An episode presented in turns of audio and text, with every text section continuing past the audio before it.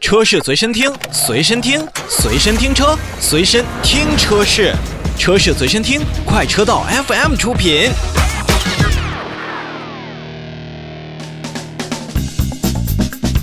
欢迎收听今天的节目，大家好，我是洪城。呃，不知道大家在飞机上买过化妆品没有？哎，要不烟酒糖茶，还有什么小礼物、飞机模型？常出去旅游的朋友可能在飞机上有一些购物经历，但是你见过可以在飞机上买车的吗？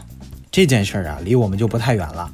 六月三号的时候，奔腾 T99 运动版的上市发布会之前，一汽奔腾和首都航空宣布要深化合作。这其中一项啊，就是计划构建奔腾的空中 4S 店。以后很有可能 T99 的车主，你要是出去玩几天，车就可以保养好了、洗干净了，放在停车场了，等你回来了。也有可能呢，乘坐首都航空的飞机上，呃，咱们的听众朋友，你下了单，旅游回来，你就可以开着 T99 回家了。我们也期待他们的合作擦出更多的火花。发布会的当天，嗯，那最醒目的除了新车，就是那台奔腾 T99 涂装的空客320的客机。这架飞机啊，将会直飞大多数首都航空的航线，它可能会飞往全国各地，天南海北。这个对于大家来更好的了解中国制造的新奔腾啊，我相信会是一个不错的方式。接下来说车啊，毕竟我们是一个说车的节目。奔腾 T99 运动版的上市发布会就是在飞机上开的，地点就是奔腾 T99 涂装的那台空客320客机。公布售价的时候，厂家领导、车主代表受邀媒体正在海口飞往长春、中转合肥的这个航线上。那空中上市车的价格会不会更高呢？售价区间先跟大家说一下啊，十五万九千九到十七万六千九，一共三款车型。要我说啊，这个价格真不高。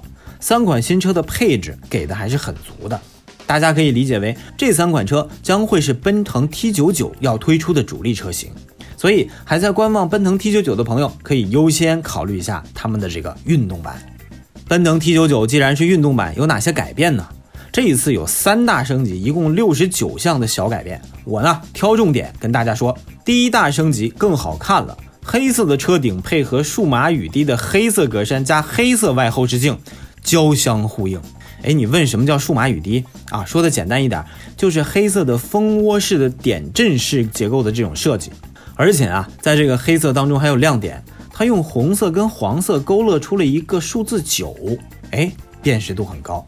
同时呢，奔腾 T99 的运动版在车内还增加了红色缝线，包括红色的装饰条，呼应格栅前面的这个红色数字，而且更换了运动造型的方向盘和座椅，联动的三块屏幕加水晶形式的换挡杆，再配合随音乐律动的车内氛围灯，我相信这样可以营造出很多年轻人喜欢的那种时尚氛围。第二大升级呢，这台车将更好开了。原本奔腾 T99 的 2.0T 的发动机就不错。最大功率二百二十四马力，峰值扭矩三百四十牛米。这回还是用的那一台，但是呢，变速箱换了。奔腾 T99 的运动版换装了爱信的六 AT 变速箱。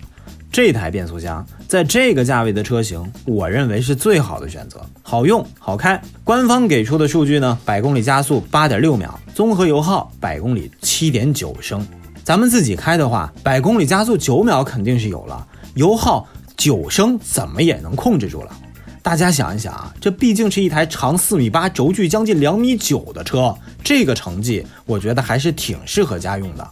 除此之外，运动版的顶配车型还搭载了 L 二点五级别的自动驾驶辅助系统，有了这个，你堵车的时候就可以增加一点清闲的时间了。第三大升级更好玩。奔腾 T99 运动版通过主题平台向外部来征集，现在已经向全国的设计师征集了两百多款主题皮肤，而且还在源源不断的扩充。不仅这样，它还通过形象平台发布了形象征集活动，它将提供一个 3D 形象的自动翼平台入口，这样可以让每一个奔腾车主都有自己的一个专属的 3D 形象。哎，是不是挺有意思啊？专属的这个让很多人都很喜欢。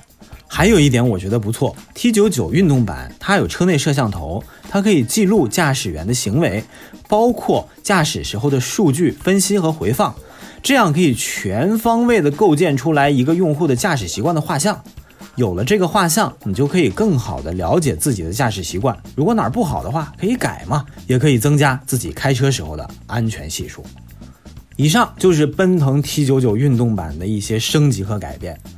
接下来要跟各位奔腾的车主来说一下，在今年的七月七号跟七月九号，奔腾 T 七七和 T 九九的车主很有可能会参加到由一汽奔腾组织的特殊活动当中哦。这个是你们车主才能享受到的东西，你们抓紧时间到奔腾的社区当中去了解吧。好，关于这台新车，大家有什么相关的问题呢？或者你觉得我哪里说的不好，都可以通过我们的微信公众平台来跟我们讨论。微信搜索 Auto FM A U T O F M A U T O F M。